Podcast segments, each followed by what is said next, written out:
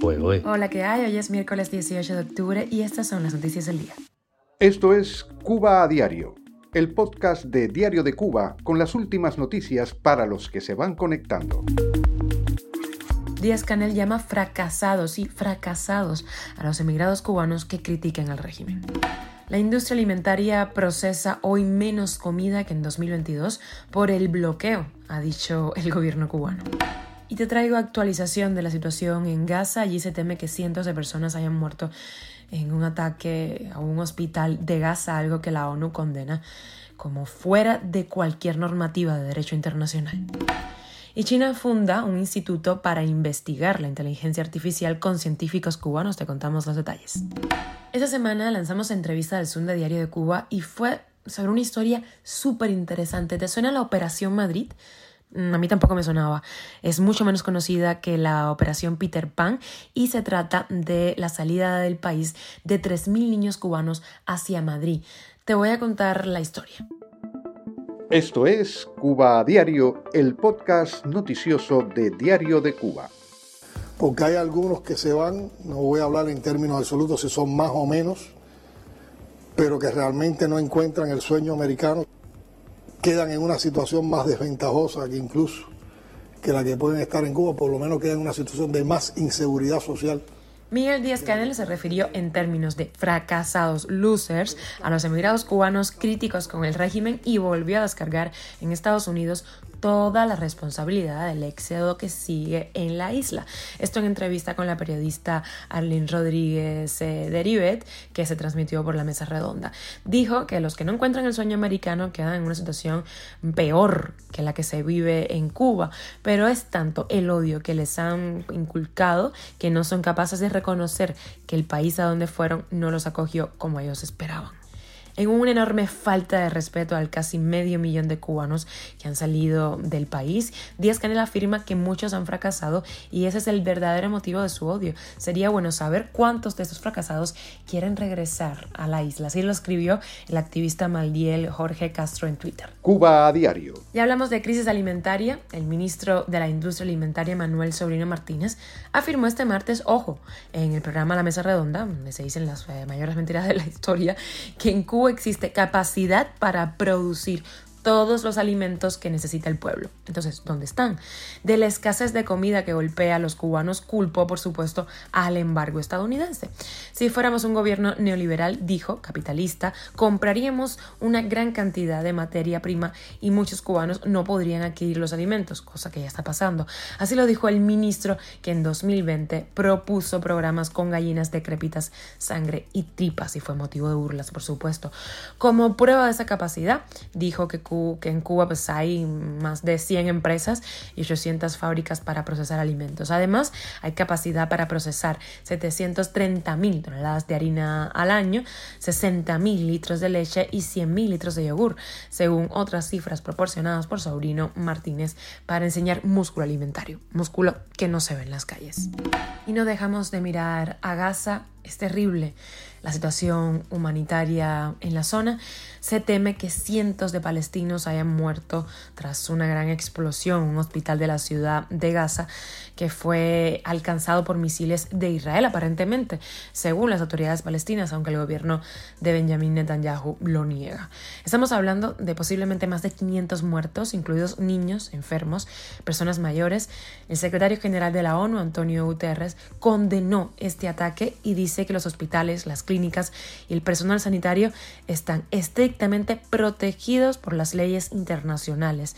El presidente de Estados Unidos, Joe Biden, visitará a Israel hoy miércoles, pero bueno, se cancela una cumbre eh, prevista en Jordania con líderes árabes que tenía. Estaremos pendientes del por qué.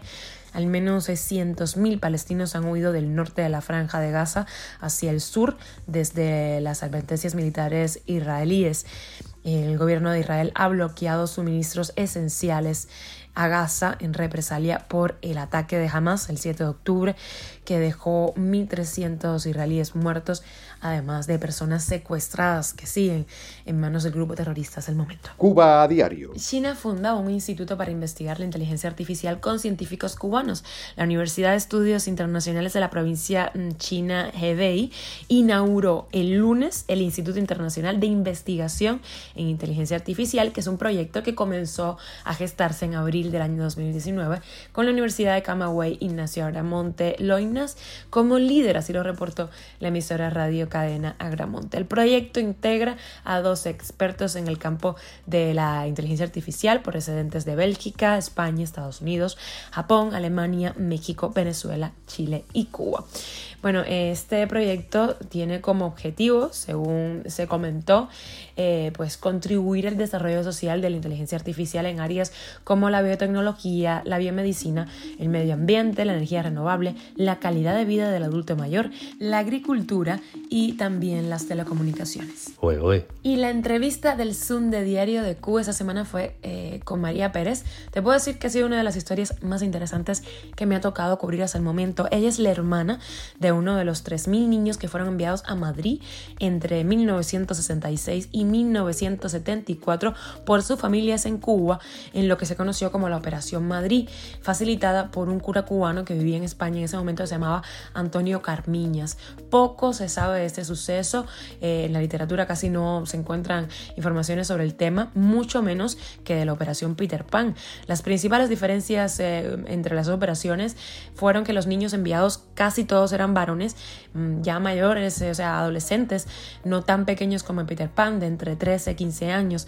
Las familias habían solicitado la salida del país y en ese momento no dejaban salir a los varones desde 15 a 27 por estar en edad militar, así que pues los padres tomaban la dura decisión de sacarlos antes a España para luego poder reencontrarse con ellos en Estados Unidos esos procesos pudieran tomar de dos años a 13 años de una separación familiar. La otra diferencia eran los estratos sociales. Estas familias de la Operación Madrid era realmente pues eh, una representación de la sociedad cubana. Habían chinos, negros, muchos niños de provincia. No era la élite o personas que estaban en contra del gobierno cuando triunfó la revolución. Em, también dada la, el momento, ¿no? los años, esto fue ya entrado en los años 1966. Ahora María Pérez habla de la historia de su hermano, con el que se pudo reencontrar en Nueva York dos años después, en un libro que se llama Cuando salí de Cuba y que recoge además el testimonio de 49 muchachos más que pasaron por la misma situación que su hermano. Solo uno de los entrevistados no se reencontró nunca con su familia. Vamos a escuchar un pedacito de lo que nos contó María Pérez. Y él se fue en un avión de KLM para, para España. Eh, cuenta él, él, él, nunca había hablado de esto, o sea, esto cuando hay un poco de catarsis en, en todas las historias de todos los muchachos, que, casi ninguno habló mucho de eso y, a, algunos hasta se les habían olvidado los detalles. Cuando empiezas a, a preguntarles, empiezan a recordar y empiezan, te puedes imaginar lo emotiva que son todas estas entrevistas que las hemos grabado porque fue una separación muy difícil. Acuérdate, todos estos niños eran niños de su casa, de familia. Y te cuento que, bueno, la entrevista completa te la recomiendo de verdad. La puedes ver en la página de Diario de Cuba, eh, DDC TV en YouTube también, ¿vale? Entonces, hasta aquí llegamos. Esto es Cuba a Diario, el podcast noticioso de Diario de Cuba, dirigido por Wendy Lascano y producido por Raiza Fernández. Muchísimas gracias por informarte en Cuba Diario. Estamos contigo de lunes a viernes. Te mando un abrazo enorme y nos escuchamos mañana.